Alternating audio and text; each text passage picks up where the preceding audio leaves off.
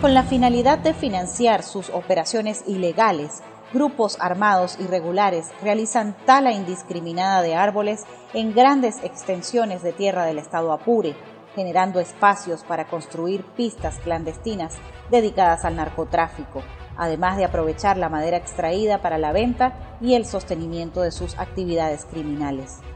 Organizaciones como las Fuerzas Armadas Revolucionarias de Colombia, FARC, el Ejército de Liberación Nacional, ELN, y las Fuerzas Bolivarianas de Liberación, FBL, mantienen la deforestación causando graves daños al ambiente a través de la delincuencia organizada que se ha desatado en comunidades campesinas e indígenas del estado Apure.